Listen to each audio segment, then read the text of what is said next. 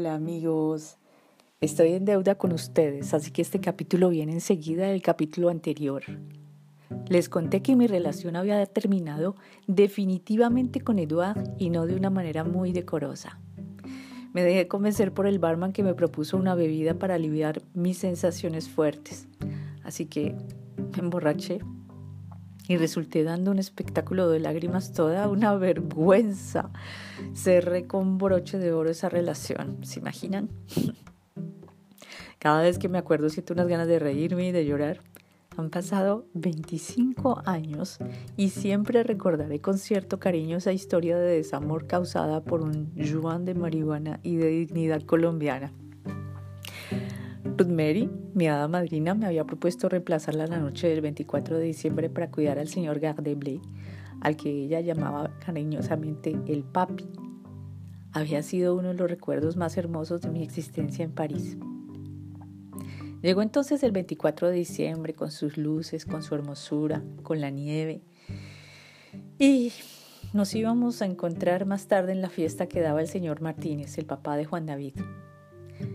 Qué bien, Claudia, es la mejor cosa que puedes hacer en este tiempo de tusa. Yo paso por ti cuando termines de cuidar al viejito y nos vamos para la casa de mi papá. Así conoces a toda la familia. Ya vas a ver cómo te vas a olvidar ese tonto de Eduardo, es un pobre bobo. La tusa es lo que llamamos en Colombia una pena de amor. Y la verdad es que estaba con la tusa en todo su esplendor. Todo me recordaba a Eduard. Las canciones en la radio, los paseos por el Sena, su risa, sus ojos. Sentía tantas ganas de llorar. Bueno, pues llegaron las seis de la tarde y tenía la cita con Monsieur Gardeblé.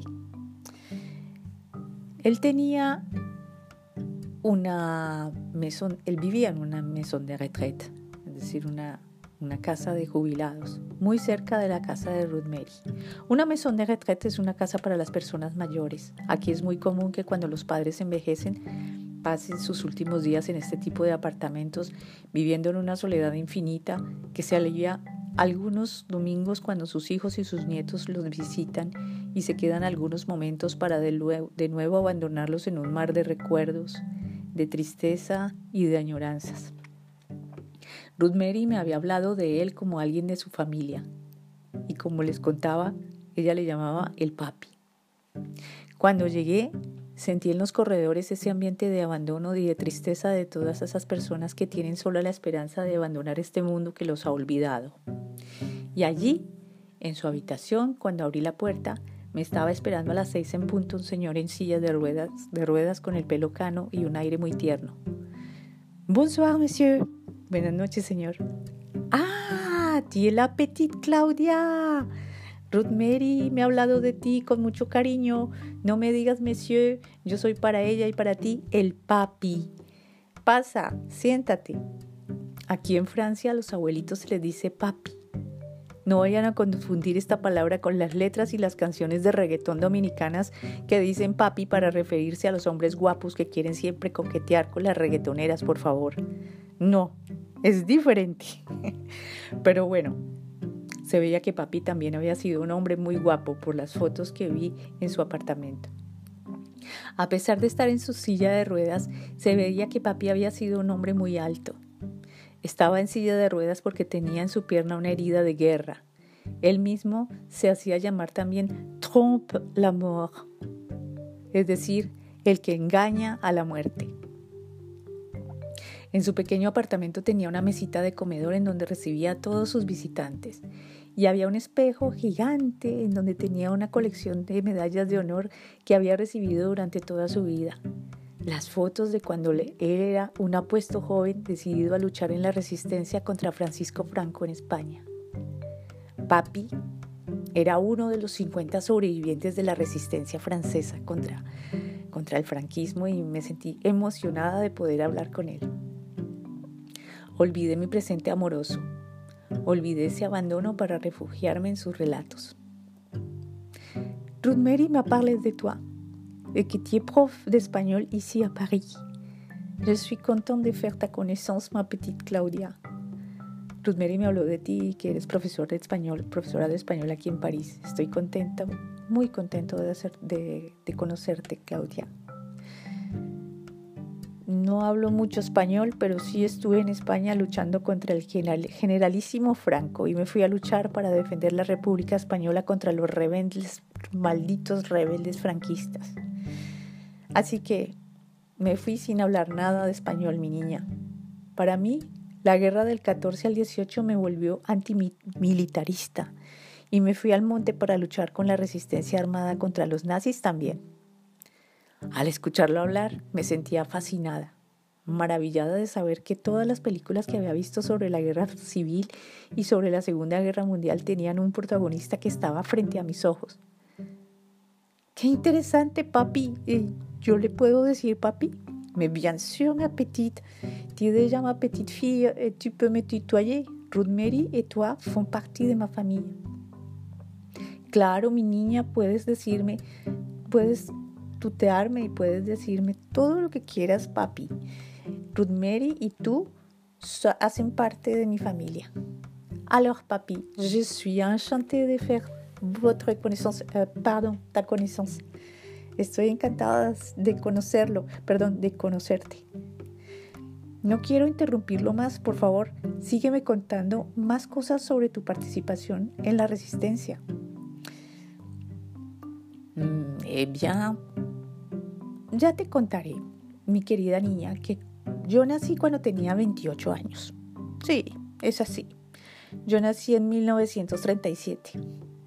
Lo digo así porque fue ahí en donde empecé a engañar la muerte. La mayoría de mis compañeros habían hecho la guerra de 1914 a 1918. Eran unos héroes. Yo me sentía complejado. Me acuerdo de un italiano que había sido encarcelado por Mussolini. Cuando el italiano supo que nos encontrábamos luchando contra los fascistas, él se escapó y ahí estaba a mi lado en la misma trinchera que yo. Yo que no tenía ninguna experiencia, tenía miedo. Tenía miedo de no estar a la altura de todos esos héroes que me acompañaban en ese momento. Tenía miedo de tener miedo. Y para no tener miedo fue siempre, fui siempre voluntario de las misiones más arriesgadas.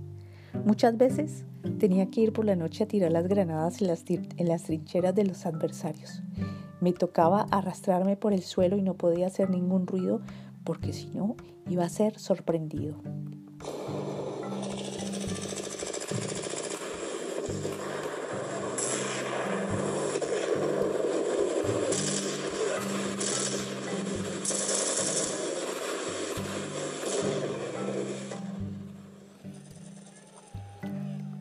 Todo lo que me decía papi, lo decía de una manera tan teatral y tan hermosa.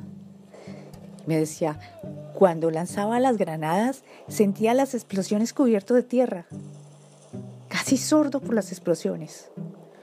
Una vez tuve que dormir en un cementerio al lado de los muertos para poder protegerme de los ataques de los fascistas. Cada vez que yo decidía ser voluntario de esas misiones, mis compañeros venían a estrechar mi mano sin decirme nada. A mí me parecía muy raro esto, pero me acostumbré a ese curioso ritual. Un día les pregunté a mis compañeros italianos por qué siempre me despedían de esa manera si ya nos habíamos saludado en el día. Y ellos me respondieron, viendo las condiciones en las que te vas, siempre estamos convencidos de que nunca más vendrás vivo. Así que es esta nuestra manera de decirte adiós. Mi niña, tengo tantas historias que contarte que no quiero aburrirte viendo su reloj con una precisión, me dijo, ya ha pasado más de una hora desde que estás aquí. Por favor, en la cocina, a tu derecha, hay una nevera. Todo está listo para que calientes nuestra cena en el horno microondas y cenemos. ¿Yo también ceno contigo, papi? Mi bien sûr. Claro, mi niña, no me gusta comer solo. Nunca me ha gustado comer solo. Ni en la guerra lo hice. Cuando cenamos, siguió contándome más historias estuvo en Guernica. Me emocioné tanto al, escuchar que él estaba en ese momento comiendo en un restaurante que se desplomó en el momento en el que él estaba ahí, en el Guernica. Su relato fue aterrador. Cuántas historias de mi nuevo héroe. Luego de cenar con él, de cenar con él me dijo, Bon, ma petite, Maintenant, tu dois me laisser pour dormir. Bueno, mi niña, ahora me tienes que dejar para dormir. Te dejo en paz para que retomes de nuevo tu vida. Papi, ¿no te ayudo? Mais non, ma fille, je peux toute seule. No, mi niña, yo puedo solo. Y observé cómo en un movimiento muy rápido fue en su silla de ruedas hacia su cama y casi de un salto se metió en su cama diciéndome, buenas noches mi niña, sé feliz y espero que nos veamos de nuevo. Te deseo feliz Navidad. Ven aquí, te voy a dar un abrazo. Y me dijo, mira, regaja. Al lado de la puerta hay una botella de vino que escogí especialmente para ti. Es mi regalo de Navidad. Merci beaucoup d'être venu. Gracias por venir. Y espero que vengas otro día con Ruth Mary para seguir contándote más historias. Tú ya eres una de mis nietas, ma petite Claudia. Papi, muchas gracias. Hasta pronto. Bonne nuit joyeux Noël. Hasta luego. Buenas noches y feliz Navidad. Merci beaucoup, ma petite. Cierra muy bien la puerta cuando te vayas. En ese momento, al cerrar la puerta, me dije que mis historias dramáticas no eran nada a comparación de todas las historias que me había contado esa noche del 24 de diciembre de 1995, el papi. Creo que ha sido el mejor regalo de Navidad que tuve en esa época. El papi disipó todo ese momento de tristeza que estaba viviendo. Juan David me esperaba abajo y me bajé con las lágrimas en los ojos. Al verme me dijo, ay no, China, ¿qué pasó? ¿Te volviste a acordar del tonto del Eduard? No, Juan David. Mis lágrimas son de emoción. He viajado en el tiempo a través de las historias de un abuelito encantador. Ahora soy la nieta adoptiva del señor Raymond Gardeblay, héroe de la resistencia francesa contra Franco. Uy, China, no me digas cuenta. Y así nos fuimos caminando con dificultad hacia el metro porque había nevado. Mientras le hablaba a Juan David de las aventuras de mi nuevo abuelito de París para ir a nuestra fiesta cena de Navidad en casa del señor Martínez. Los espero en el próximo capítulo de Colombiana en París. Hasta pronto.